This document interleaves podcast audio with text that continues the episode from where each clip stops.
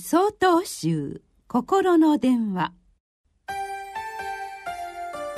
今週は「陰徳」と題して山口県善福寺大野哲司さんのお話です。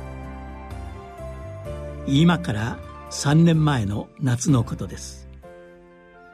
私のいるお寺の大きな法要の準備のためある修行道場で修行をされている一人の男性にお手伝いをお願いしました。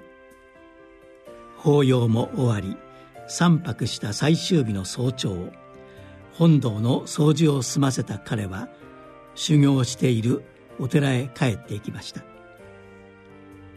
彼を見送った後私が暮らしている栗という建物のトイレが汚れていたことを思い出したので掃除用具を持って向かいました。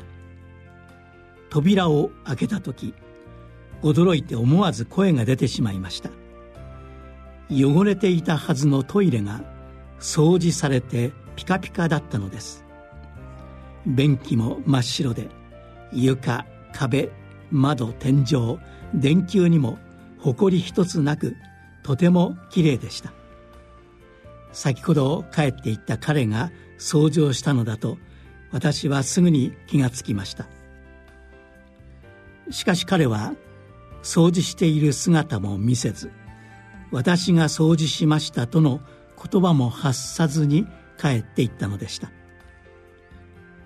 お掃除にはかなりの時間と労力が必要だったはずです。しかしいつ掃除したのか私は知りませんでした。ということはきっと皆が寝静まった後に起きてこっそりと掃除したのでしょうか？私はその行動にとても感動してすぐに電話でお礼を言いました。彼は謙遜しながら彼のお師匠さんが日頃から陰徳を積みなさいとご指導されていることを教えてくれたのでした。陰徳とは人に知られずに密かに行う良い行いのことで古くから人格形成にとって大変大事だとされています。残念なことに近年の日本ではあまり耳にすることが少なくなりました。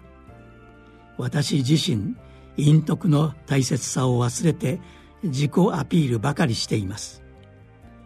彼の行動はそんな私に感動を与え毎日の行動を見直すきっかけを作ってくれたのでした。8月2日よりお話が変わります。